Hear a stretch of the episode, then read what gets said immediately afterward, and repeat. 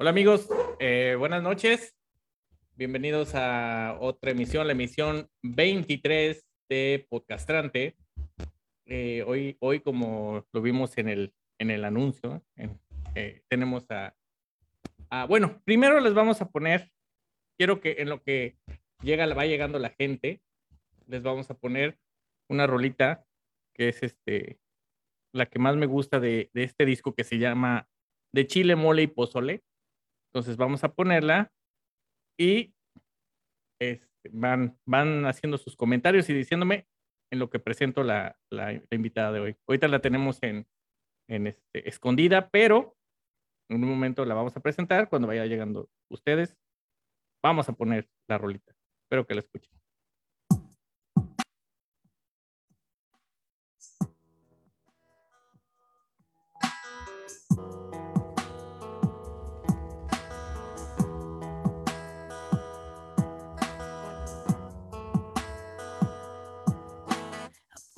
Van unas horas sin verte y te extraño como un demente. El tiempo a tu lado es diferente. Necesito tus brazos para ser fuerte. Es tanto lo que tú me haces falta que mi cuerpo se vuelve una carga. Los segundos pensando en tus besos, la gente me dice.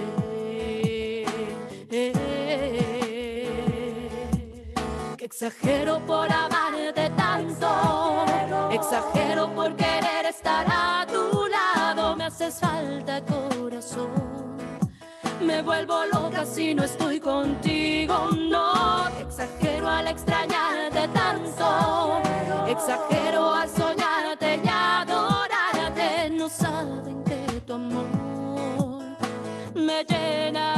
alimenta el corazón.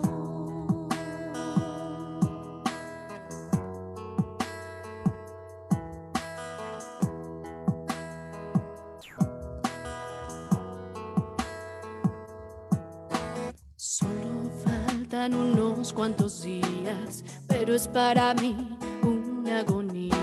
Pegada al teléfono calmo mis ansias de querer sentir caricias.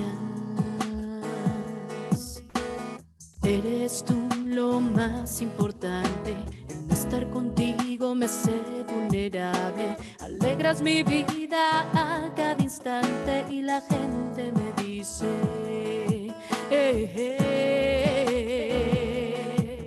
que exagero por amarte tanto, exagero por querer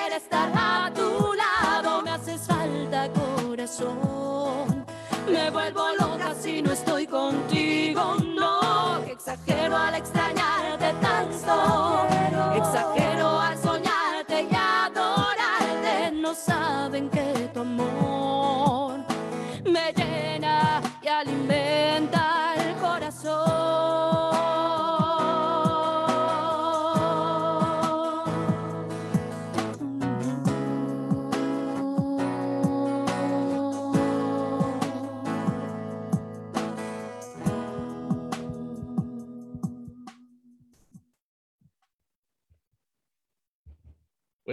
para no darle más vueltas al asunto, le damos la bienvenida a nuestra querida María Mercado. Un aplauso, por favor, para, para ella.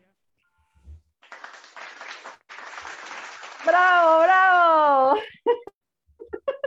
Oh, Oye, hola, qué, ¿cómo- boni- qué bonitos aplausos, Marco. Sí, sí, sí. Es que tenemos gente aquí, allá en el, todo mi equipo de trabajo aplaude. Claro, Sí, sí, claro, sí. en el foro, así como Eh, debe de ser. Claro, sí, sí, sí. Para, para eso se les paga a todos ellos, ¿no? ok. Me da mucho gusto que hayas aceptado la invitación. Y, y, pues mucha gente, de hecho, me hizo el comentario que, que, que quién es esa muchacha, que muy simpática, que le hubieras de invitar, que muy amena. Entonces dije, bueno, pues vamos a aprovechar que ellos dijeron que cuando quisiera, entonces pues les tomo la palabra, ¿no? Ay, qué bello, muchas gracias. No, hombre, al contrario, Markovsky, Marco, ¿por qué te pones Markovsky? Markovsky, Porque así- como, como Saludowski. como Bukowski o como Jodorowsky, como que. Sí, sí, pero No, dime, no. dime Marco, o sea, aquí nunca me dicen así, me, me dicen Marco, Marcos, Toño, me dicen de muchas formas, de como quieras, dime. Oye, entonces te llamas Marco Antonio. Marco Antonio me llamo. Marco. Ah, está bien. Sí, Yo me quería- llamo María de la Luz Citlali. Imagínate qué barbaridad. Y caray, si vi tu, tu certificado que nos presumiste por ahí, Ay, sí, sí. o sí. sea, casi lo hacen en papel bond para que, para que cupiera el nombre, ¿no?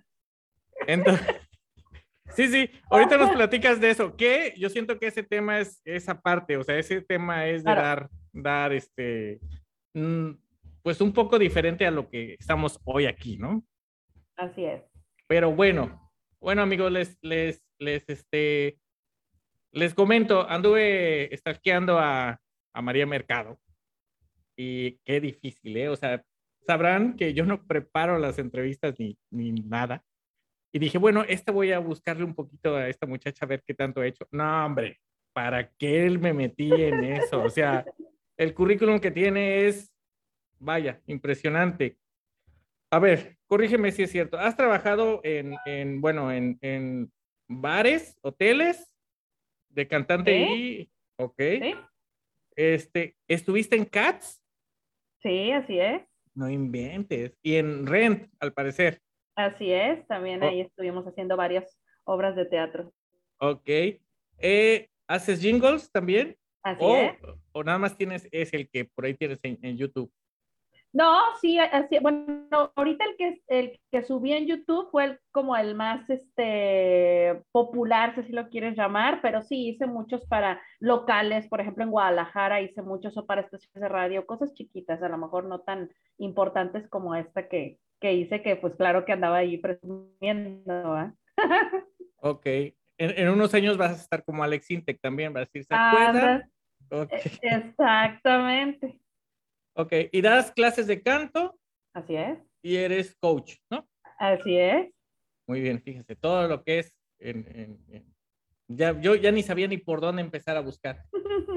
Pero bueno, a ver, platícame, ¿de dónde salió tu gusto por esto, por la música, por empezar? ¿O qué, fue primero, que empezaste a cantar o que te diste cuenta que podías escribir? Componer canciones. Primero, primero fue cantar. Fíjate que me gustaba mucho cantar eh, por mi familia, por mis papás, mis, mis abuelos eh, cantaban opereta y zarzuela con Plácido Domingo. Papá. Imagínate. Entonces, este, mis bisabuelos, mis bisabuelos. Y mi abuela trabajó como secretaria de la ANDA, eh, pues como, no sé si 30, 40, 50, ya ni sé cuántos años trabajó, pero siempre estuvo en la ANDA. Y mi papá, no sé si alguna vez lo llegaste a escuchar, Freddy Marcos, tenía la cueva de Freddy Marcos en Guadalajara, también estuvo acá por Monterrey y todo ese rollo. Él era más que nada un, un, un showman, él se describía como un showman, pues porque cantaba, contaba chistes y hacía muchas cosas. Y pues ahí imagínate tener en, en la sala de mi casa a Marco Antonio Muñiz, Carlos Lico fue padrino de mis papás de boda, o sea, ver, ver a, a tanto artista ahí en, en, en, la sala de mi casa con su guitarra, a Lorenzo Antonio, a Francisco Javier, a, a, este, ¿te acuerdas de este Fernando Ibarra que ganó la OTI también? Manuel Ascanio, no olvídate. Digo, gracias a Dios tuve la fortuna. Luego mi papá tuvo un programa que se llamaba Variedades del 4 y pues ahí tuve la fortuna de conocer a muchísimos artistas, o sea, Emanuel, Alaska Dinarama, Parchís, o sea, no, no, o sea, una lista interminable y yo desde, o sea, yo chiquita en los camerinos de mi papá o en el show, pues yo decía, ay, no, yo quiero ser cantante, pero cantaba como los perros, horrible. Como los perros. Aullaba, era, tenía una voz es, espantosa, ¿sabes qué se me daba bien? Bailar. Era una buena bailarina, de niña tenía esa habilidad, sin embargo, cantar, la verdad, no se me daba mucho. Entonces, eh, pero pues ya sabes, o sea, aferrada a lo que no podía, a eso quería dedicarme. Entonces, pues empecé en, la, en, esa, en esa tarea de estudiar y practicar y tener muchos maestros, muchos muy grandes maestros este, de canto, que pues me, me ayudaron a dedicarme pues, a lo que ahora hago profesionalmente. Te, te estás congelando un poquito, quizás sea por los peces. A ver. Este, igual y, mis peces. y si, si, pones uno fijo. Ándale. Déjame pongo uno fijo. Sí. Ay, me quieres quitar mi pecera tan No, costosa. Se, se ve bien padre, yo sé, pero, pero- mi de pecera repente- tan costosa me la quieres quitar. sí, sí, sí. Oye, tanto, tanto dinero que me costó, ¿eh? Sí, sí. Pero bueno, o, o vemos los peces o, o te escuchamos bien. Ya sé, ya sé. Ok. Bueno, y entonces, o sea, llena tu casa de, vaya, de inspiración, ¿no? Porque todos los veías cantar y tú, pero tú participabas en las reuniones, o sea, me dices que no cantabas bien, pero, pero tu papá era de que, a ver, mija, venga, cante, cántele, a ver. No, de hecho, mi papá me hacía siempre a un lado, así como que, ay, no, no, mi papá no quería que yo me dedicara a esto. Mi mamá sí era más panchera y mi abuela, de que, ay, mijita, bailale, a ver, mijita, hazle, hazle, hazle así, hazle como le haces, y ahí andaba yo haciendo mis, mis, mis showcitos. Pero no, la verdad que no, no era mucho así como que el apoyo familiar, la verdad Ujú. que no. Ok, y, a- y a- ya a los cuántos años dijiste, bueno, mm, le voy a echar ganas a esto, voy a empezar a, a buscar a alguien que me enseñe, o fue alguno de tus familiares o de los amigos que te empezaron a, a guiar en esto?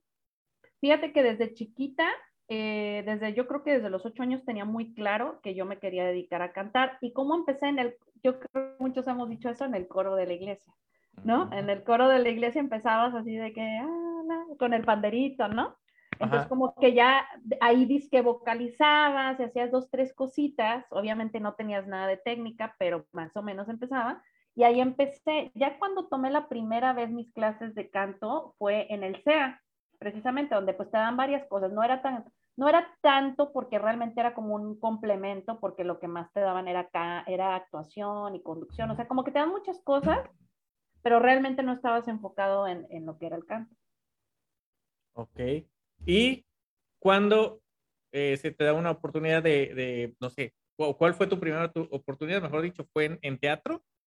¿O, en, o, o sí hiciste alguna novela? O... Sí, también hice novela, ¿te acuerdas ¿A de Azul? Te- Sí, ¿te acuerdas de Azul Tequila? Con este, el director era Humberto Zurita, que por cierto hoy era un director súper perro, o sea, súper bien regañón, bien enojón. Tu, tu, tu, tu expresión de la cara no tiene, no va con, con este, yo pensé que iba a decir, uy, el director bien guapo, y dijiste súper perro, o sea, no, no, fue, no, fue congruente, ¿eh? pero bueno. No ok. fue congruente mi cara, mi Eh, cara sí. con, con lo que dije. Sí, Sí, es que, es que sí estuvo bien complicado. Me acuerdo que me, me daba mucho miedo y estaba Bárbara Mori. Entonces, la verdad, en ese entonces yo estaba así como muy asustada. Yo salía, digo, fui extra en, la, en casi toda la novela y el papelillo más importante que me dieron es que yo era la chamana que le vendía las hierbas a esta Campomanes, porque no te acuerdas que la Campomanes quería fregar a la, a la Bárbara Mori.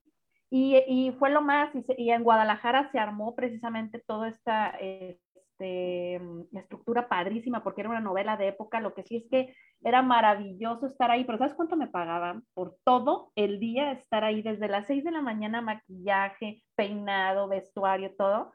150 pesos. Ahí está, lo necesario. Increíble. Yo sí. me sorprendía, por eso ahí entendí por qué decían de que, de que lo hacían por amor. lo hacían sí. por amor al arte.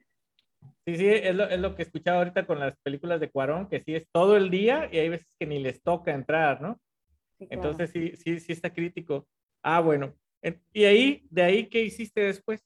Sí, mira, estuve en teatro musical. La, la oportunidad se puede decir que más grande fue teatro musical. Yo, ah, bueno, después de estudiar en Telcea, me metí a una academia a estudiar en Opus con Luis Greco. También, uh -huh. no, no, sé si te acuerdas de Luis Greco, tenía un dueto, un, un, dueto muy famoso. Bueno, en Guadalajara estuvo también ahí, tuvo sus épocas de oro. Y él puso una academia, amigo de mi papá, y dije, de aquí soy. Para esto, pues yo ya estaba casada, porque como si ya me investigaste, a los 15 años tuve a mi primera hija y a los 16 años yo ya estaba casada. Entonces, eh, a los 18 años ya tenía mis tres primeros hijos y pues yo ya estaba, te digo, estudiando en Opus. Ahí conozco a un gran amigo coreógrafo, este, Juan Carlos. Me invita a, a estos proyectos de teatro musical que se hacían para, los, para las escuelas, para los kinder.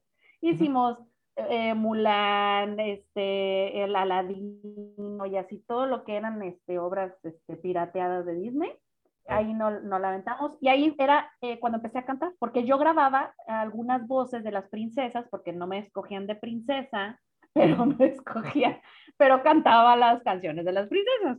Entonces ahí empecé a, a, a, ya mi voz empezaba ya obviamente a sonar un poquito mejor, pero si tú me escuchabas en ese entonces, mi vocecita era muy dulcecita, muy, muy agudita, muy chiquita. Ahí, ahí tiene que ver la edad también. O sea, bueno, te pregunto porque aparte das clases de esos. O sea, en los claro. hombres sí, ¿no? El, el hombre se- creo que es más eh, evidente, pero en la mujer sí, la, la fuerza o, o, o qué tiene que ver con la edad de chiquita o más grande. No, sí tiene que ver mucho la técnica, claro que sí te cambia la voz, sí te cambia cuando vas desarrollándote y vas creciendo, claro que las hormonas y el cuerpo generan eh, este, un gran cambio en tu voz, seas mujer o hombre, sí, como dices, en el hombre se nota más porque su voz es muy aguda cuando es niño, este, y ya pues se convierte en, en lo de hombre, ¿no? Pero ¿quién? Ah, no todos, ¿eh? Porque unos siguen con las voces No, del yo, niño. yo, yo, sigo, yo, sigo, yo, sigo, yo sigo esperando todavía, o sea, todavía tengo la esperanza que por los 50 ya, ya cambie. de ya se haga la voz de, de hombre. Espero, pero- espero que sí. Ok. Bueno, y, y ahí, ¿cuánto tiempo estuviste haciendo obras así para niños? Híjole, yo creo que sí estuve a lo mejor unos, mm, ¿qué será? Unos tres años, a lo mejor unos dos, tres años estuve haciendo eso y luego también al mismo tiempo al- alternaba, empecé a conocer grupos de rock, yo siempre fui muy rockera en ese, eh, bueno, sigo siendo, pero ahora ya amplié, me he hecho más versátil, eh, pero en ese entonces sí era más buscar como grupos de rock y empecé a audicionar. Y me acuerdo que audicioné en un grupo este, para empezar a trabajar en el hard rock café de. Guadalajara, padrísimo, se llamaba Gijón y ahí me aventaba, me dejaban cantar algunas canciones y cantaba pues que de Alanis Morissette, que de, este, de Cranberries, este, Guns N' Roses, Metallica, y entonces ahí me aventaba mis, mis canciones. Ahorita el, el 70% de los que nos leen no saben quiénes son todos ellos, ¿eh? ¿No? Ok. o sea, Bueno, luego, luego lo buscan, luego le van con Mr. Google y le preguntan. sí, pues, de verdad búsquenlos, ¿eh? Porque sí, se pierden de mucho. Ok. Y, a ver, bueno, entonces ahí, cuando empezaste a hacer lo de las princesas y, y esto de las bandas de rock, ¿tú ya tenías a, a- a tus hijos o, o todavía no? No, ya, pues imagínate, desde los 15 años empecé. Ajá, a los 18 años ya tenía mis tres primeros hijos. A los 19, bueno, perdí a mi cuarto, a mi cuarta hija eh, de seis meses de embarazo, Paz. Y muchos años después, otra vez vuelvo a tener otras dos este, niñas. Pero sí duré muchos años con mis tres hijos. O sea, a los 18 ya tenía tres criaturas. ¿Y te las llevabas a, a- o ahora sí que el papá cooperaba?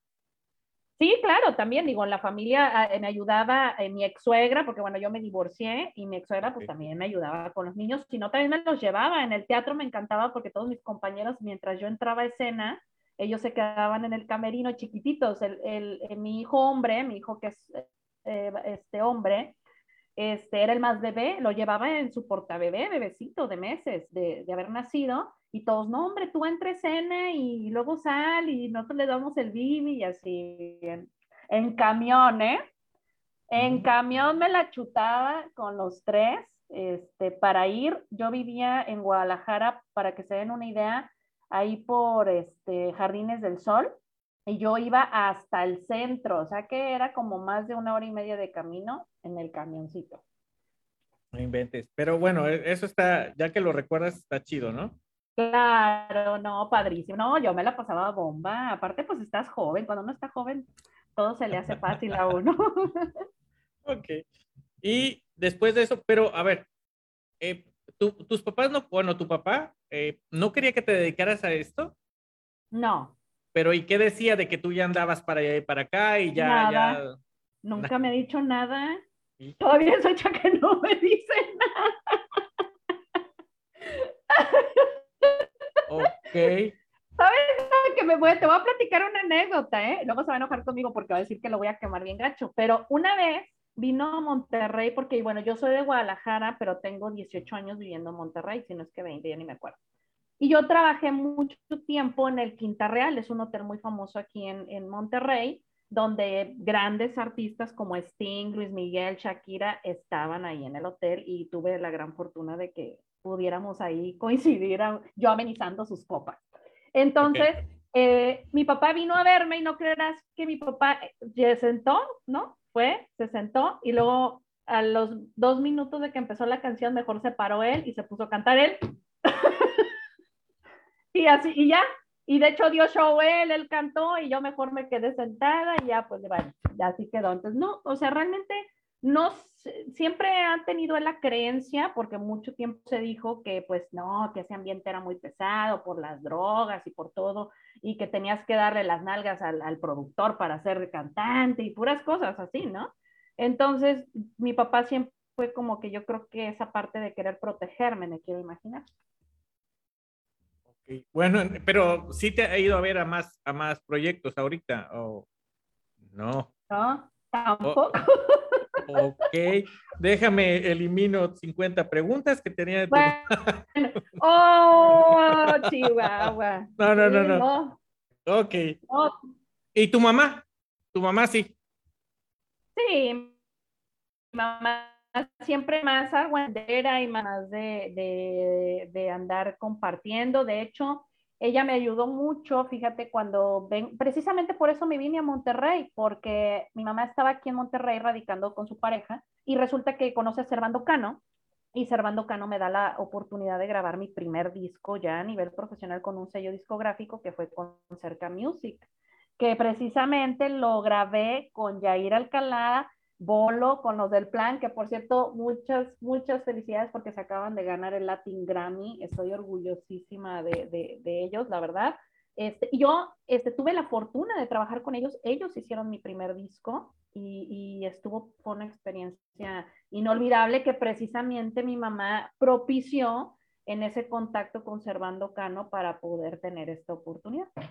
A ver, a ver, este disco que ahorita tienes en Spotify, ¿qué, qué, cuál disco es? Ese es mío, ese es independiente. Ese, ah, okay. ese, disco, este, yo ya lo grabé en forma independiente, es el nuevo que acabo de lanzar apenas. Uh -huh. Pero mi primer disco se llama este, Citlali, a un lado, que por cierto me dieron la oportunidad de agregar una de mis primeras composiciones, fue corte, fue sencillo de canción, y pues se hizo publicidad, pero la verdad pues no tuvo mucha respuesta, o sea, no, no pasó nada, no, nadie me conoció. y pues bueno, pues ahí quedó el proyecto y, pues listo, me quedó pues obviamente la experiencia, conocer a grandes músicos, pues sentar a, grabar en estos estudios enormes, increíbles, la verdad es que pues claro que, es una experiencia inolvidable.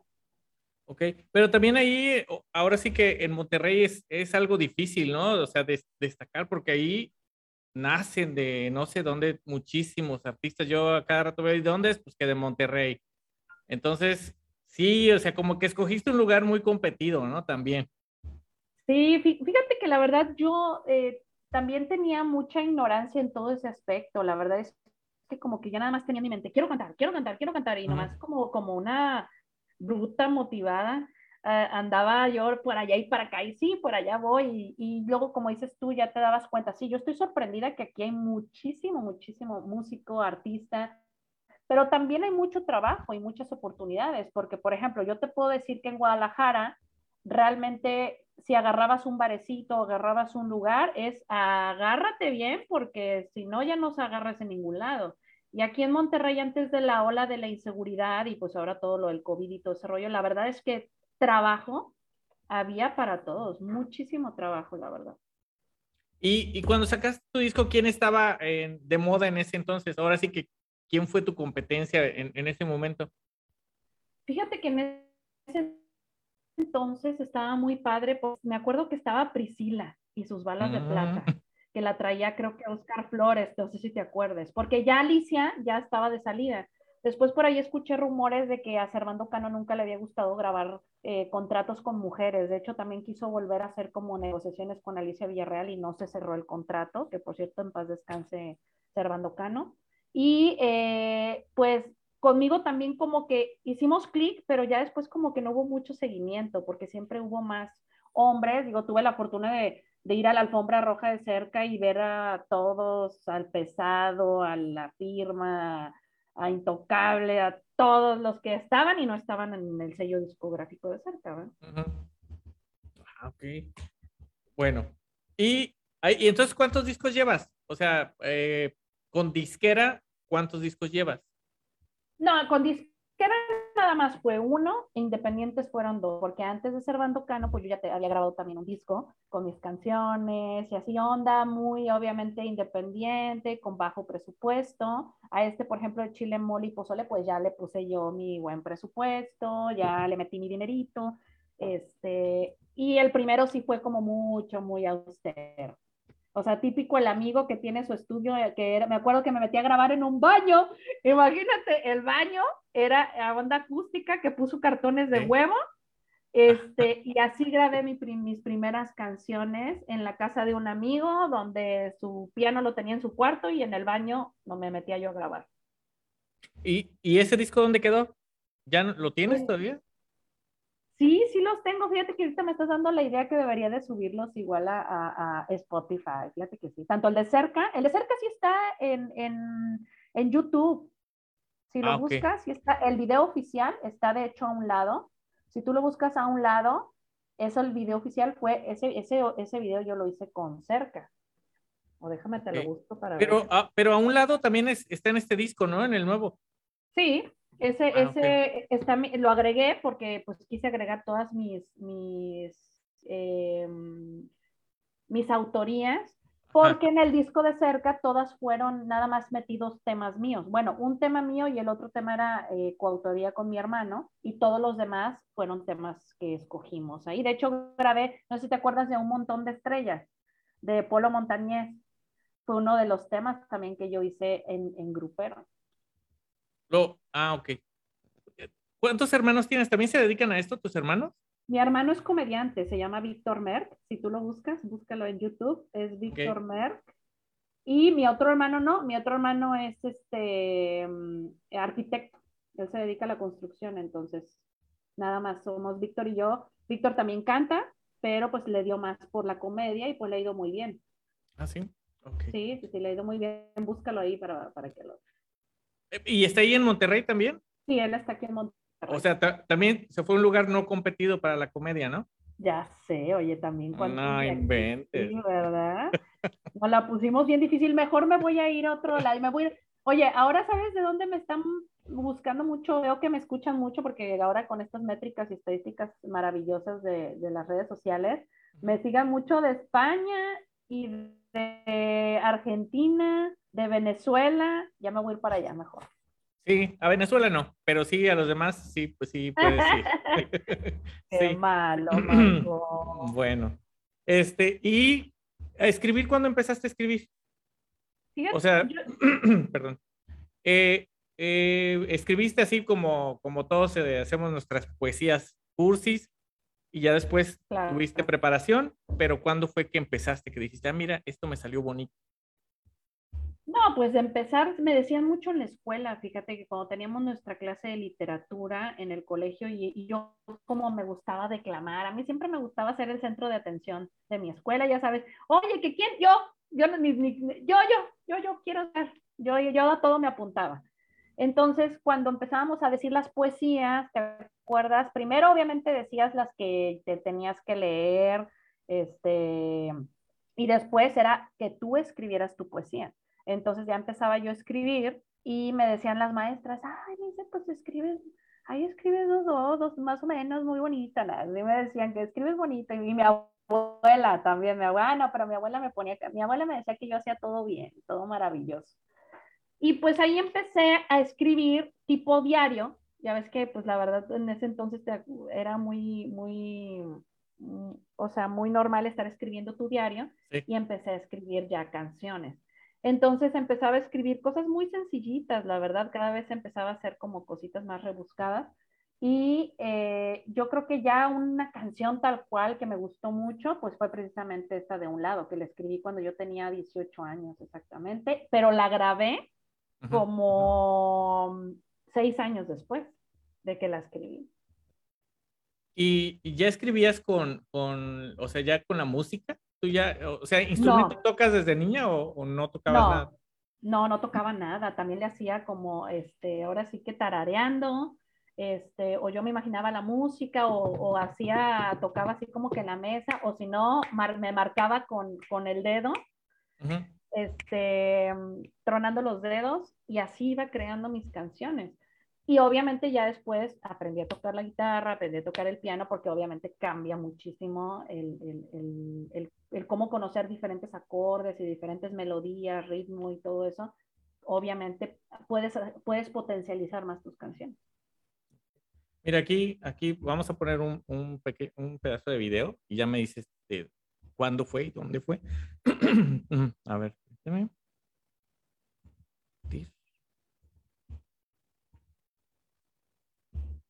¿Es que Solo, solo bésame en vivo. pero- Solo bésame. Esa la grabé, de hecho, en Indepe Music. Ah, perdón, perdón, perdón.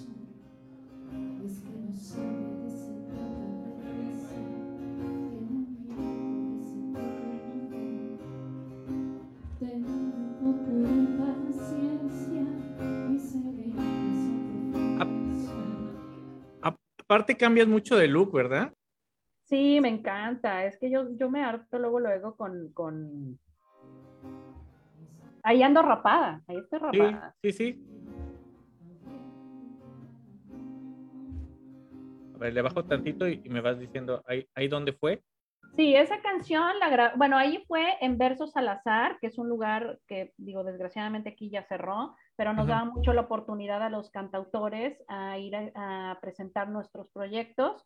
Y eh, esa canción la grabé precisamente en Indepe Music con Yayo Alcalá y eh, él me hizo todos los arreglos y todo el rollo. Y, y pues fue un tema que me inspiré mucho en, en, en, en esas veces que, que ya no te quieres dar la oportunidad, ¿no? De volver a creer en una persona, en volver a confiar, en, volver a amar y pues que le estás diciendo que te ayude, ¿no? También a, a- a precisamente a tener esa confianza nuevamente.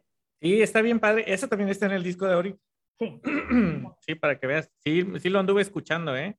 gracias. Ya me, ya, ya, ya, ahí lo anduve promoviendo ahí en mi oficina y sí, ¿eh? Sí, sí les ha gustado. Ay, muchas gracias.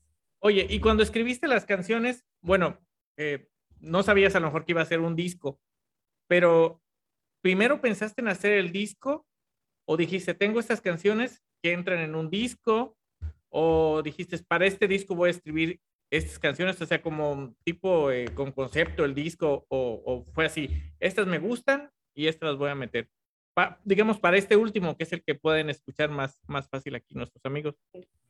Fíjate, yo ya tenía seis temas grabados y quería grabar eh, los que me faltaban y yo tenía ya muchas letras escritas que no me había metido a maquetear. Yo normalmente las maqueteo y las mando para que alguien me las grabe o que las escuchen, productoras, artistas, etcétera.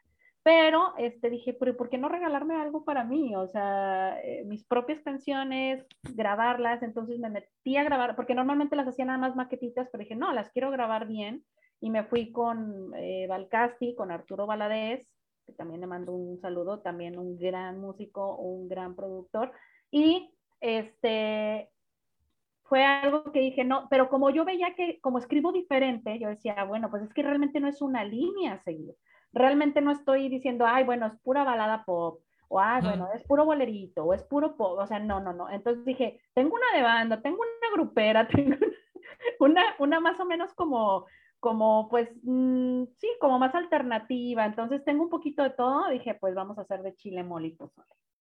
Sí, o sea, de- los cambios son así.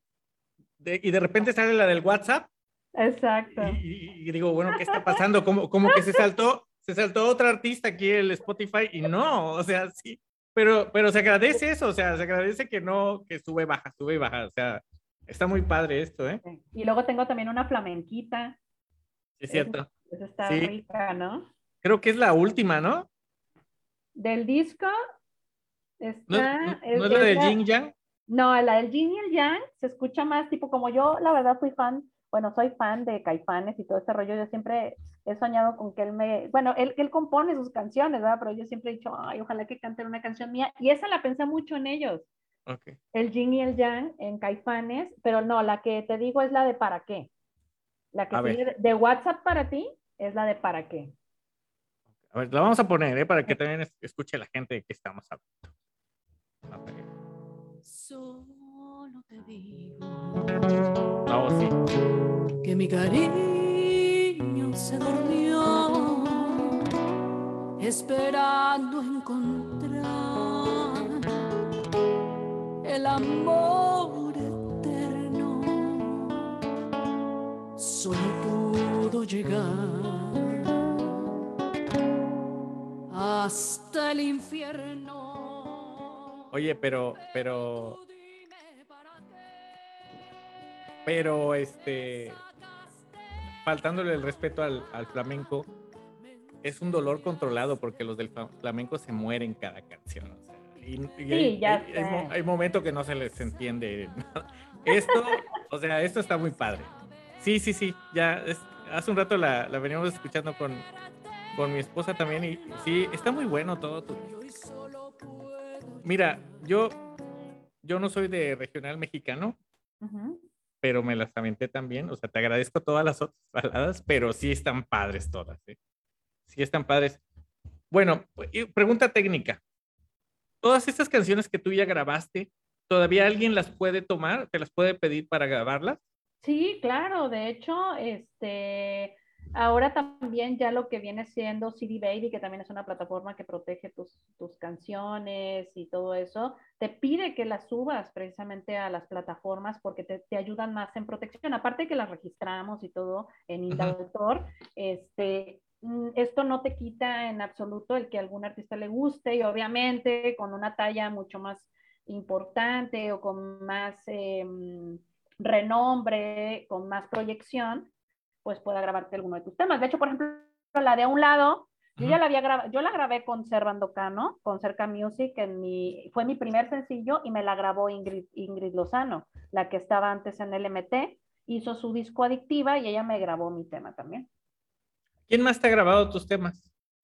Me ha grabado Calavera, Luis Daniel, este, esta um, Echeverría, Echaverría, ¿no? Es Echaverría. E- Echa- de- de- Echavarría. Echavarría, dieron le cambio el, el nombre.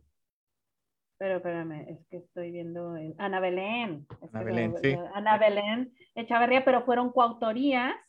Este, te digo, Ingrid, ¿quién más me ha grabado? Nada más, según yo.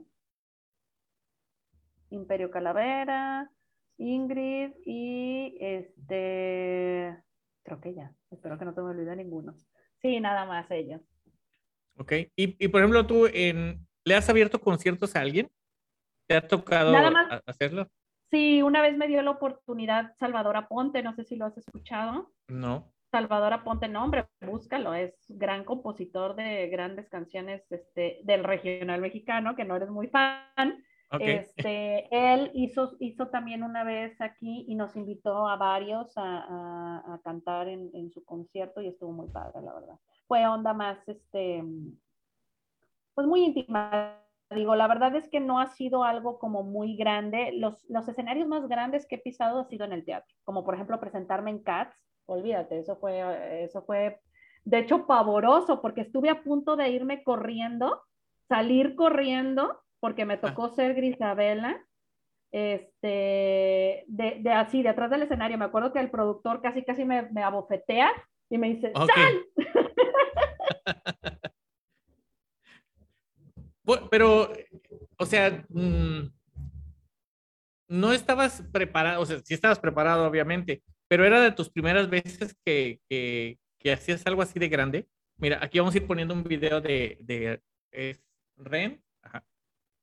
Ujú. Ajá. Y, o, ¿O por qué tenías inseguridad por ser las primeras veces?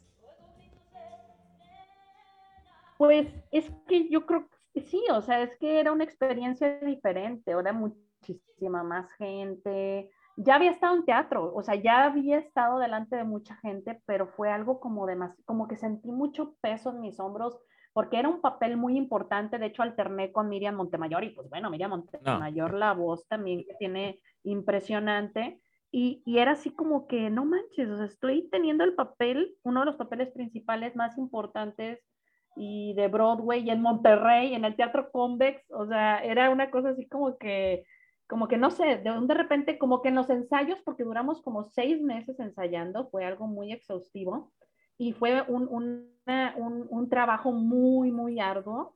Y como que en el momento de estar detrás del, del, del, de bambalinas y ya a punto de salir, es como que me cayó todo el 20, ¿no? De, que, de lo que iba a hacer. Entonces, digo, fue espectacular y salió padrísimo, pero sí, sí me temblaron las piernitas. Y aparte volé por los aires, oye, y también eso era, y estaba embarazada, aparte, embarazada y volando por los aires. No inventes. Ahí, ahí, ese, ese eh, ¿qué año fue? Ay, ahora sí que me estás poniendo, pero ya, a ver, Paloma tiene ocho. O sea, te basas en base a, a, la, a, la, edad de tus hijos. Sí, a la edad de mis hijos, en el okay. 2012. Sí, es una buena referencia porque te acuerdas cómo estaban y ya, como en el 2012. 2012, 2013. Oye, ¿cuánto te tardas, bueno, cuánto se tardan en, en, en montar una obra así, como por ejemplo Cats o Rent? O sea, ¿cuántos, ¿cuánto tiempo ensayan antes de que ya, ya la presenten? Esa, en esta ocasión ensayamos, si no me equivoco, entre seis y ocho meses y estuvo bastante intenso y casi todos los días porque eran los bailables, es que cántale, bailale, arrástrate, enseñar, eh, aprenderte los guiones, este, sí, la verdad era bastante intenso porque aparte tenías llamado para que cantabas y aparte lo dabas.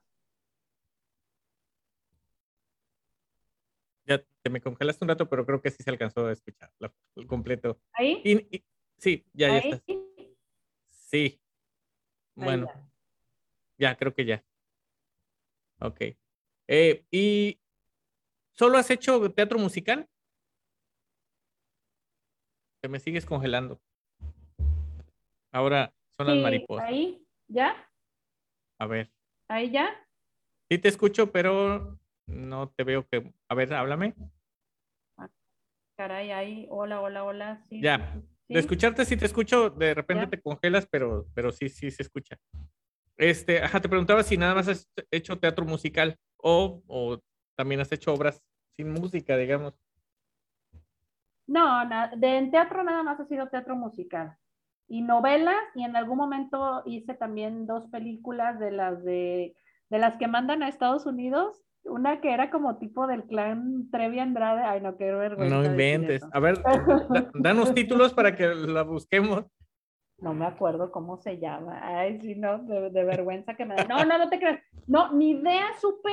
Es que son de esas películas que venden, que dicen que venden un chorro así en Estados Unidos. ¿Cómo le llaman? Ay, se me... Video Home. De ah. Video Home, ¿no? Sí. Este, nunca supe cómo se llamó, la verdad. Es que también te voy a decir una cosa. Muchas veces, por ejemplo, en la ANDA, te mandan a hablar, haces el casting y no, pues vamos a grabar en tal parte y todo ese rollo. Tú grabas dos, tres escenas y todo y no te dicen nada, no te dicen nada. Y ahí andas tú, oye, pero ¿dónde voy a salir para, para decirle a mi abuelita y a mi prima, ¿no? Que me vean. No me acuerdo, la verdad, voy a investigar, voy a investigar. Fíjate, a lo mejor, a lo mejor estuviste nominada a algún Oscar o algo así, no creo. Ay, imagínate. pero qué tal si sí, ¿no? Imagínate que sí. Óyeme. De, de, esas películas que se hacen de culto, ¿no? Con el tiempo. ok. Bueno. Sí, sí. Sí, puede ser. Este, aquí de, de, yo estuve pensando de, tenías tus canciones para tu disco, ¿no? Uh -huh. ¿Hay, ¿Ha habido alguna que, que, o sea, aparte de estas, que te ha costado trabajo decir, ok, esta es para el que la quiera? ¿O has negado alguna canción o, o el que te pida canción, tú se la das? O sea, que digas, es que esta, esta es mía. Por ejemplo, la, la, de, la de 10 años creo que es un poco no, eh, personal, ¿no? No, no. Esa se la compuse a mi esposo, igual uh -huh. que la de Exagero. La de Exagero este, se la compuse cuando la con lo conocí. La de Si me engañas, avísame, se la compuse cuando casi me divorcio de él. ¿Sí, no es cierto? Oh, y, okay. y, la de, y, la de 10 años, no, no es cierto. y la de 10 años es cuando la, la, se la compuse cuando cumplimos 10 años de casados. Pero tú, todas las canciones las das, ¿verdad? O sea, dices, si alguien las, las, las necesita, yo se las doy. Sí, claro. Sí, no, no tengo problema yo con eso. No, no soy, no soy este, especial en ese tipo de cosas. Ok. Y ahorita, ¿qué, qué, qué planes tienes? ¿Vas a seguir, vas a hacer otro disco? ¿Sigues, es- o sea, yo creo que no paras de escribir y de componer. Mira, mi plan es, yo sigo escribiendo canciones todo el tiempo porque yo siempre estoy mandando constantemente correos, artistas, digo, ya ves, hace poco pues tuvimos la fortuna también que Ana Belén nos acaba de grabar otro tema, ese fue en coautoría, porque también hago muchas coautorías. Estos son temas que compuse nada más yo, pero también tengo muchísimas canciones que tengo en coautorías, entonces siempre estoy en esta búsqueda y componiendo este, con otros compañeros y aparte, pues obviamente tirándole a que alguien eh, con ya una trayectoria musical grabe nuestras canciones o grabe alguno de mis temas. Y en cuestión de chile, mole eh, pues la verdad es que se me vino la pandemia, qué triste, pero pues eso también pues perjudicó mucho en el querer llevarlo a presentarlo, obviamente a diferentes bares, a presentarme eh, ahora sí que fuera presencial. Quiero hacer un concierto de todas mis canciones, tanto agregar de chile, mole y pozole e invitar a varios amigos compositores que he compuesto con ellos a cantar las coautorías que tenemos juntos. Pero pues ahorita con todo esto, lo, yo creo que para el 2022, para marzo, quisiera estar haciendo ese concierto, pero este, pues dependerá depender, ¿no? Porque dicen otra vez que viene otra vez otra oleada del COVID, entonces digo, ya no sé, ya mejor prefiero no, no dejarlo. ¿Y qué he hecho ahorita? Pues hacer muchas este, eh, entrevistas y, y, compartir así, en, en, en forma virtual. Ok, qué bien. Eh, bueno, y después de todo esto, eh, ¿cuándo decidiste volverte maestra de, de canto? Mira, fíjate que todo empezó eh, porque típico que las mamás, ¿no? De, de los niños, oye, eres cantante, oye, es que cantas bien bonito, oye, no, y no das clases, no podrías dar clases y todo ese rollo. Mm, pues es que no soy maestra, o sea, realmente en ese entonces yo no estaba preparada como para dar clases. No, ándale, mire, no sé qué. Y así empecé, hace, te estoy hablando, ya tiene, hoy, no sé, yo creo que unos 5 o 6 años. Y empecé a dar clases con gente que yo conocía, que tenía la confianza de decirle, oye, pues yo no soy maestra, ¿verdad? Yo no tengo así como que tal cual este, un título de que doy clases de, de canto. Entonces empecé, empecé de esa manera y al mismo tiempo pues también me fui preparando, ¿no? Fui estudiando, fui tomando certificaciones, este, tomé hace poco la última fue una certificación con Susana Zabaleta. Entonces, la verdad es que pues ya me preocupé por el cómo precisamente, este, pedagógicamente hablando también cómo enseñar, ¿no? Esta parte, porque no es lo mismo cantar que enseñar a cantar. Entonces empecé, y ahora cuando se viene la pandemia, pues hace cuenta que me empezaron a hablar un chorro, o sea, oye, y no, nos das clases, y nos das clases, nos das clases, nos das clases. Híjole, yo dije, pues bueno, va, y luego ya lo hice más formal, empecé a hacer obviamente campaña, a publicitarme, a hacer videitos y todo el rollo y pues cállate, gracias a Dios me funcionó muy bien, digo, más de 45 alumnos tengo ya y, y pues muy padre, la verdad, muy padre. Mi, mi, alumno más chiquita tiene 5 años, mi alumno más grande tiene 75 años, 77 años ya acabo de cumplir. ¿Las clases las das en línea? Sí. Sí, sí, las doy en línea. ¿Y tienes de toda la República alumnos? ¿O sí. nada más de ahí de la República? No, Qué bueno. tengo toda la República. De hecho, tengo también una alumna que es este, de Uruguay. Ah, qué bien. Uruguay, sí, es lo bonito que, que, en línea puedes tener este, alumnos de todas partes del mundo, si quieres. Y por ejemplo, ya, ya, con, bueno, ya con, con el conocimiento que tienes y, y, y vaya, que sabes cómo mejorar los puntos para cantar y todo eso, te pasa, te pasa como cuando alguien estudia de cine, que de pronto ya sabes algunas cosas del guion o de la producción y de todo eso, y cuando ves una película, te dedicas a ver los detalles detrás de la película, o sea, en sí no disfrutas tanto la película. Tú cuando te adentraste a dar clases de canto, cuando oías una canción, ¿le veías los detallitos o sí todavía puedes separar? Sí, la verdad que sí, porque sobre todo, fíjate que, como bien decías hace rato, también me hice coach y aprendí esta parte de no ser tan crítico, porque yo creo que la crítica, he aprendido que la crítica puede llegar a ser constructiva, pero muy pocas veces. Realmente no tenemos la preparación ni, ni esa empatía para realmente fortalecer a la otra persona. Normalmente la crítica te anímicamente te destruye, la verdad, sinceramente. Por más preparado que estés, por más que seas el chingón de chingones, si alguien te critica, claro que te va a afectar y claro que te va a doler. Entonces, más allá de eso, a mí me gusta más el, el empoderar, el, el ayudarte a mejorar, al darte cuenta que siempre estás en una línea donde puedes seguir creciendo, ¿me explico? Siempre vas a tener un área de oportunidad y que tú mismo te compares con tu mismo este, eh, proceso, ¿no? O sea, que veas lo que has avanzado de, de una línea este, hacia el pasado o de ver lo que has, eh, de una línea inversa, ¿no? De, de, viajar hacia tu pasado para que veas lo que has avanzado. Porque si te metes en esta onda de criticar y todo ese rollo, en algún momento me invitaron a ser juez y me cuesta trabajo, fíjate. Yo, yo antes era muy, muy crítica y no solo con las personas, conmigo misma, mucho tiempo. Y la verdad es que no, no, no me gusta mucho esa línea. Yo creo que, que me gusta más el, el, el, el ir avanzando. Hay unas personas que tienen más esa habilidad y dices, ay, padrísimo, oye, pudieran a lo mejor eh, tengo alumnas que pues van a ir a concursar a, la Voz Kids y cosas así, entonces tienen esa, ese potencial. Y hay otras personas que simplemente lo hacen por desarrollar eh, eh, a lo mejor una amplitud vocal y para cantar con sus amigas, divertirse en el karaoke. Y aparte de que te ayuda, ¿no? Siempre aprender algo nuevo te va a ayudar a tu elasticidad mental, a tu voz, a tus pulmones, a muchas cosas más, ¿no? Entonces, separar esas dos cosas es muy importante. Ok, para, para informes con, de tus clases ahí en la, en la paginita que dimos de Facebook. Sí, ahí te pueden contactar. Sí, claro, me pueden contactar, me mandan mensajito o, o, les paso ahí mi, mi, WhatsApp, me pueden mandar mensajito también. Ok, ya saben. Oye, y ahorita que, que mencionaste eso de, de los, los, programas de concurso, ¿nunca le entraste? ¿Nunca fuiste a hacer, eh, intentar en el, a cuál fuiste? Sí, hombre, antes me la pasaba yo en todos los, en todas las academias, Operación Triunfo, Pop Stars. Gracias a Dios siempre, siempre, siempre, siempre tuve la fortuna de, de quedar en los últimos filtros. Eh, en La Voz también llegué a ir, pero fíjate que yo me desencanté mucho porque en la quinta generación de la, de la academia, de hecho yo me fui a México, ya estaba a punto de firmar contrato, íbamos a entrar si no mal recuerdo, entrábamos como 40 y de esos 40 se hacía ya el filtro para los últimos 20 que quedaban dentro de la casa. Nunca se me olvida que cuando me dieron el contrato, porque yo sí leo hasta las letras chiquitas, ya a mí cuando me dan un contrato para firmar de lo que sea, yo te leo hasta las letras chiquitas. Entonces me llamó mucho la atención que decían que, pues, en pocas palabras, ellos eran dueños de tu vida.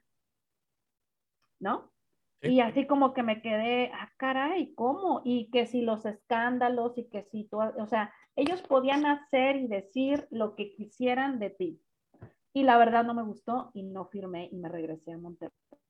Yo, yo hice el casting aquí en Monterrey y no quise, y ya después conocía a, pues, a Miriam Montemayor, a Toñita, a este Víctor, o sea, tuve varios ahí, este, ¿cómo se dice? Este, feedback y dije, wow, qué bueno que no me metí en eso, ¿eh? Sí, o sea, a lo mejor ahorita estarías en el hexatlón de perdida, ¿no?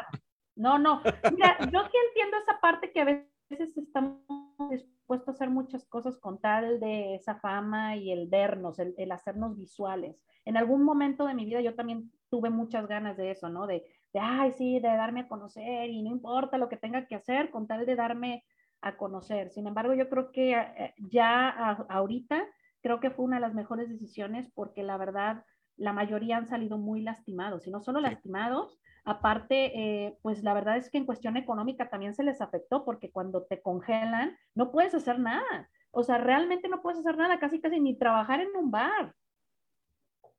Sí, sí, ahora sí que cuando a ellos no les parece ya ni, ni proyección tienen, o sea, se desaparecen prácticamente.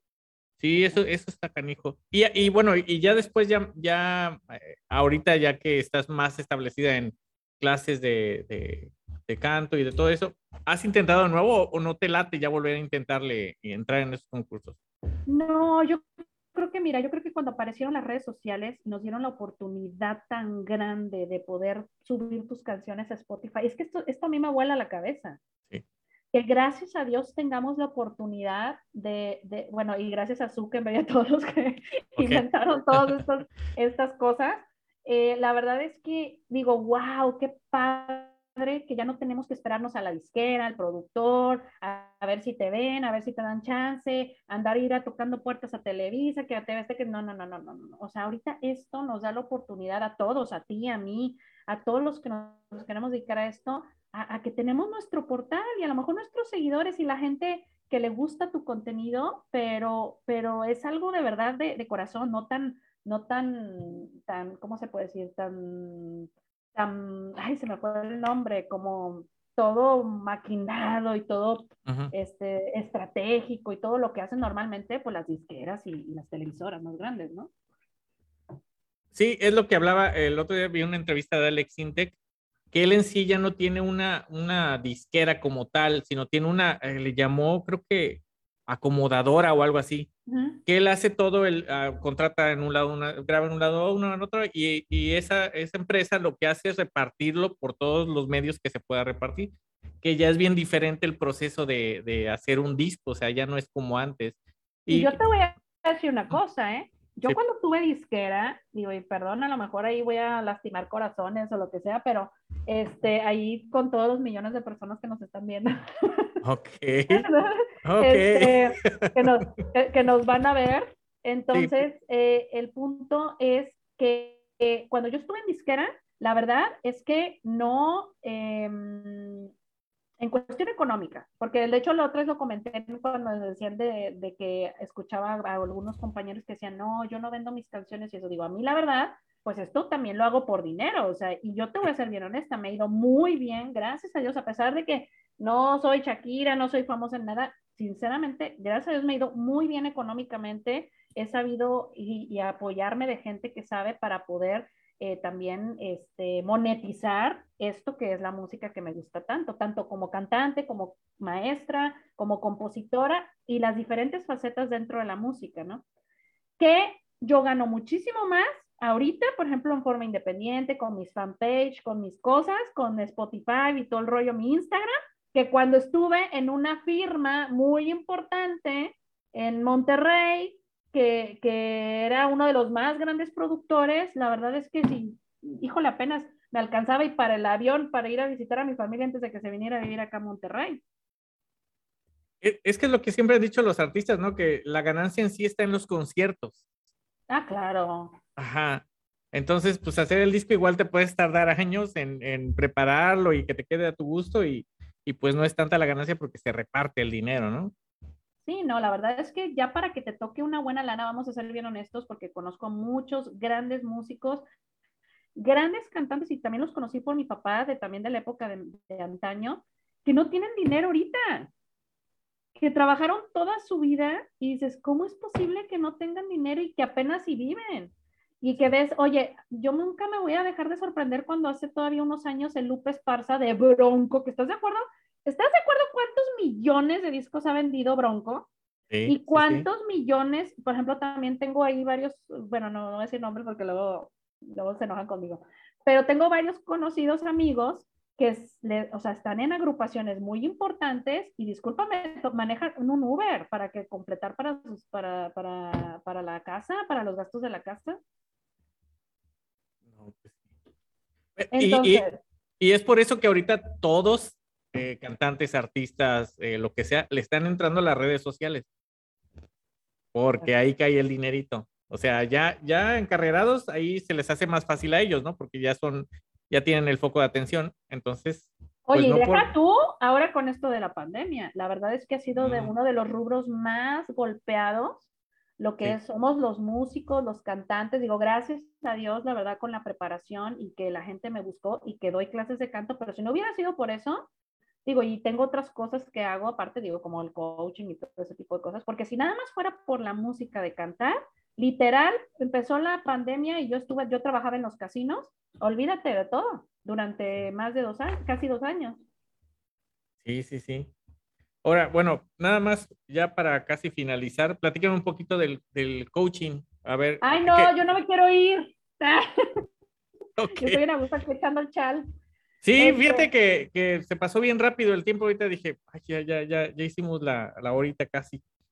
Este, ¿cómo te metiste eso del coaching ahora? Bueno, y, igual yo siento que se complementa, ¿no? Tus clases de canto como con eso, sin saber mucho de, esto del coaching, este, se puede complementar, ¿no? Puedes sacar mayor provecho eh, con tus alumnos o tus alumnos de ti, mejor dicho. Claro, ¿no? Pues es que al fin y al cabo, pues soy vocal coach, ¿no? O sea, al final el coach, e, e, esa palabra viene precisamente de los coach, los entrenadores del deportivos, ¿no? Y ya después se fue transformando en miles de coach, ¿no? Ahorita hay coach de dinero, de vida, ah. etcétera, etcétera. Entonces, bueno, mi quita desde chiquita. ¿Ahí? ¿Me escuchas? A ver, como que te congelas tantito y ya. A ver, ahí creo que ya regresé. Ya. Desde niña, la verdad es que yo siempre tuve muchos problemas y fui, pues, obviamente, la típica que mandaban al psicólogo en la escuela, muchos problemas, muchos conflictos. La verdad es que también tuve muchos problemas de adicciones, el alcohol, el cigarro, en algún momento también drogas. Entonces, mi vida era un caos. Y pues siempre también como que también tiene mucho que ver las creencias, ¿no? Porque también, ay, si eres artista, si eres cantante, tu vida tiene que ser un desmadre, ¿no? Normalmente pasa. Entonces, eh, pues entre mi vida, lo que había pasado, muy niña, muy joven también, pues ser mamá, todo eso, pues olvídate, bien deschavetada. Y la verdad es que también hubo un tiempo que me frustré mucho, precisamente. Yo creo que muchos colegas me entienden porque pues obviamente cuando no eres Shakira, no eres famoso, nadie te pela, pues te empiezas a frustrar, ¿no? Empiezas a, pensar que tu vida no vale nada, etcétera, etcétera. Entonces, por más psicólogos que iba, yo fui con muchos psicólogos y, no encontraba yo ese, ese camino. Y vas a, vas a reírte de mí, pero un día sí, literal, en la radio, ¿no has escuchado a César Lozano? Sí. A César Lozano lo escuché y me hizo clic. Y me, me hizo clic porque él dijo algo que me gustó mucho, que él era doctor, no, de hecho, que él es doctor, pero que no le gustaba ver a la gente enferma, que por eso quiso prevenir, porque la mayoría de la gente se enferma por sus emociones, etcétera, etcétera, ¿no?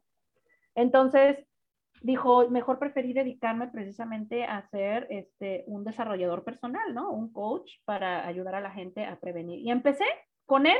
Él me llevó a todos los caminos que tuve que recorrer para convertirme en coach. Que obviamente ya conocí a diferentes pues no sé, ya te hablo hasta de Tony Robbins, ¿no? Que es uno de los más, ahora sí como quien dice el padre de, de, de, de esta onda del coaching, del, del life coach.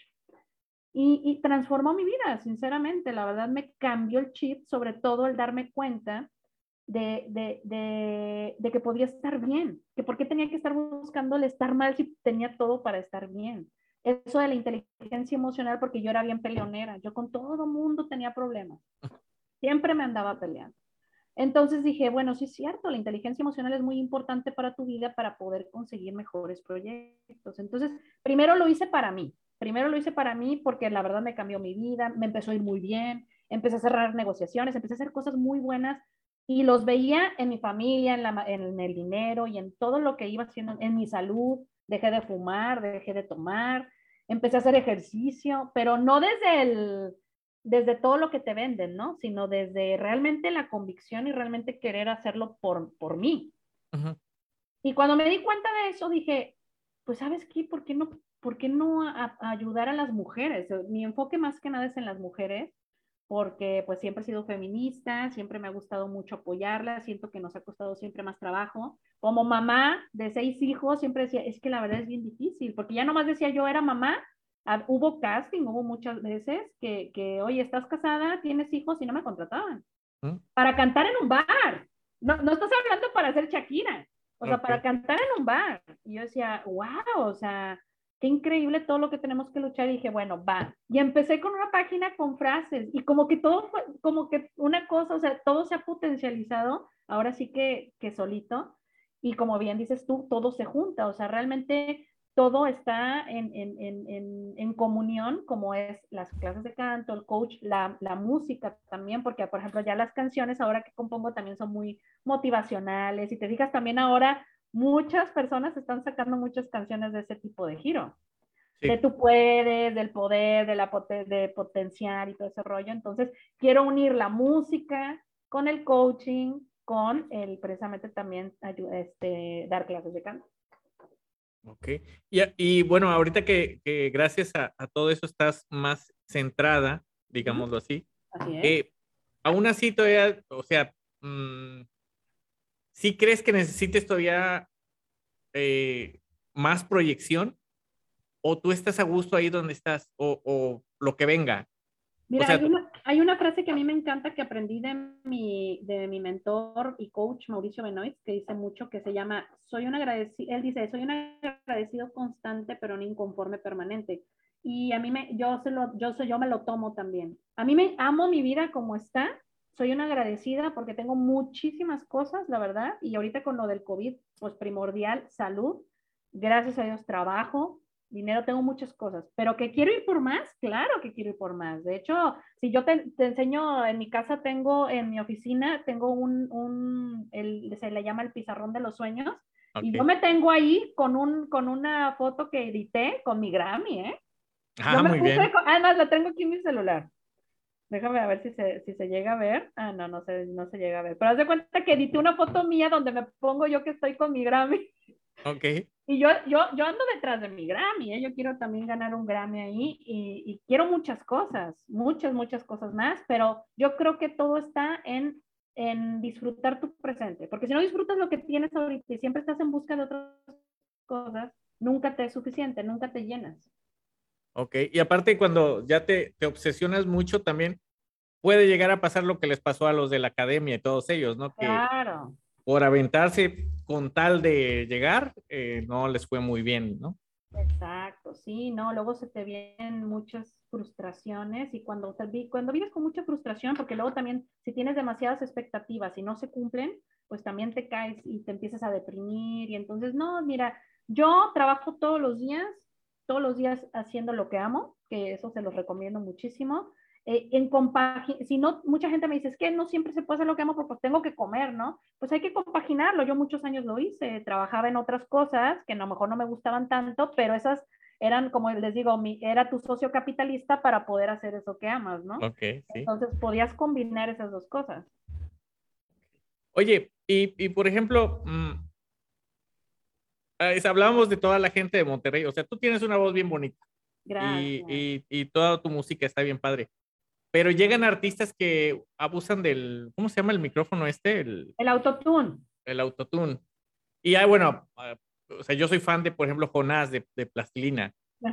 Este, o sea, él no tiene un bozarrón, pero cómo jala gente, ¿no? Claro. ¿A qué, ¿A qué, crees que se deba eso? ¿Nada más al, al, carisma o a un, estuvieron en el lugar adecuado, en el momento adecuado?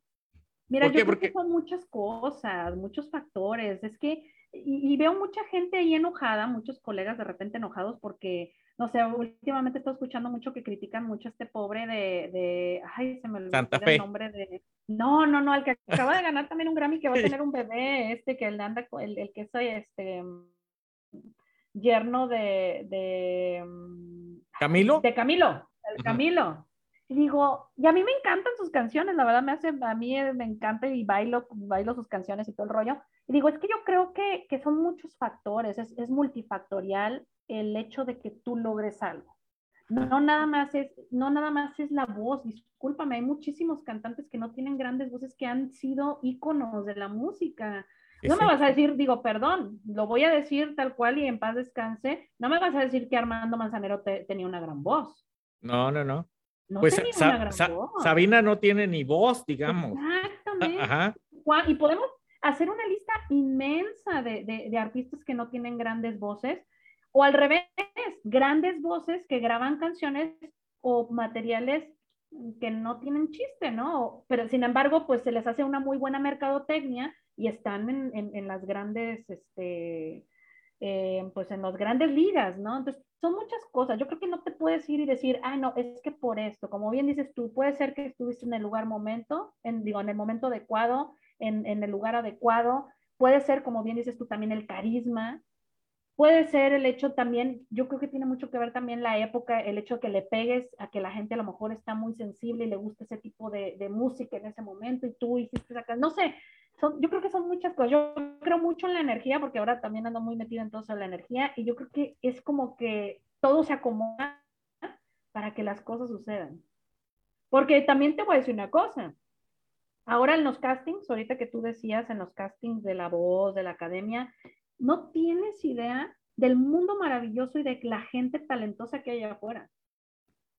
He conocido gente con unas voces que tú dices, what the fuck, ¿cómo es posible que esta mujer no la graben o que este hombre no lo graben? O sea, tiene una voz de miedo y que están ahí perdidos o están en un bar que nadie sabe ni los conoce. Entonces, y músicos también que dices, wow, o sea, músicos de toda la vida, este, increíbles, que también están trabajando en un bar por 400 pesos la hora.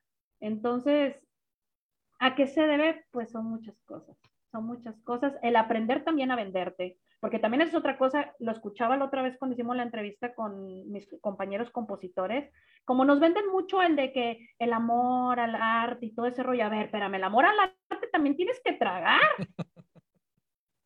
¿No?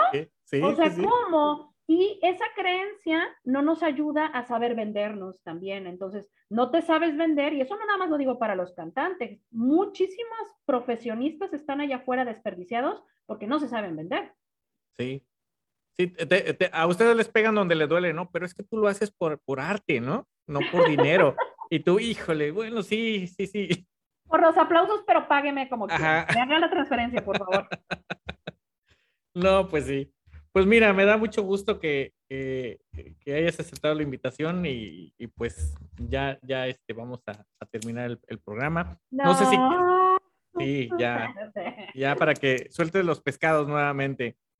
Eh, este, algo que, que, nos quieras platicar, algo que quieras invitar a los que nos, nos están este, escuchando, nos están viendo, nos van a ver. Eh, cualquier cosa, eh, ah, promocionate, tus ah. páginas, tu todo. Muchísimas gracias, Marco. Pues primero que nada agradecerte. La verdad que me, me, sentí, la verdad, como, como en la sala de mi casa platicando con un amigo. De, verdad me sentí muy a gusto, este, muy en confianza, me gustó mucho, la verdad.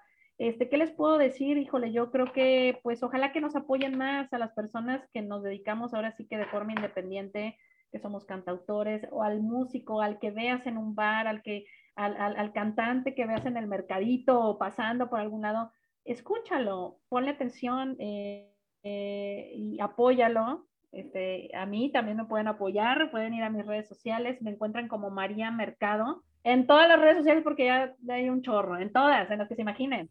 Desde Facebook hasta TikTok me buscan como María Mercado y pueden escuchar todas mis, mis mis canciones, mis composiciones.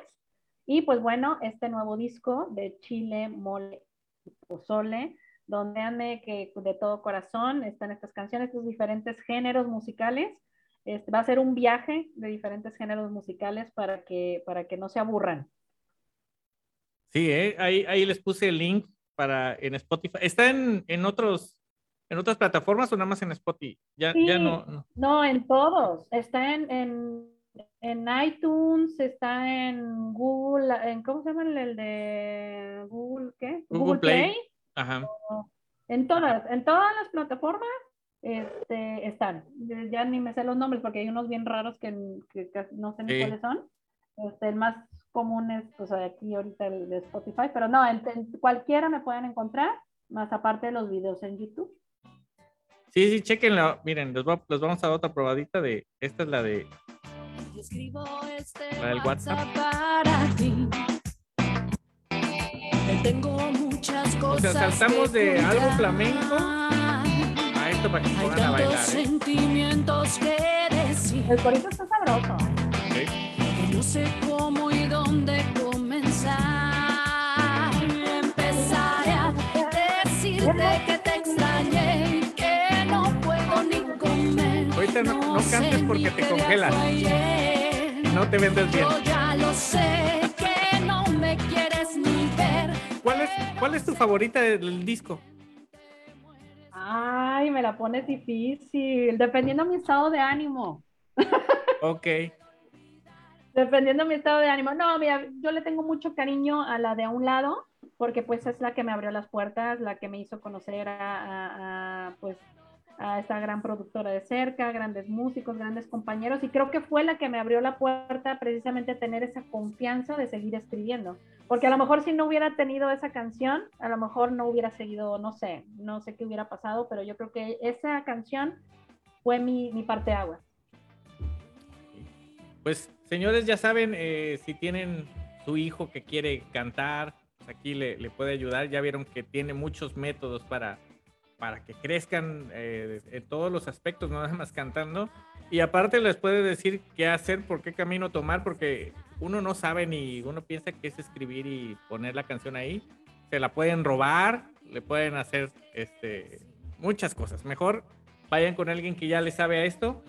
Y bueno, ahí, ahí les puse la página, les puse su Spotify de María Mercado, María de la Luz Citlali, Mercado. Oye, y ahorita qué bueno que mencionas eso porque sí uso técnicas precisamente de programación neurolingüística donde me voy a tu, a tu inconsciente para que aprendas muchísimo más rápido y también este pues no se olvide porque luego también luego nada más tomas clases y ya se te olvidó y ya se, nos fue.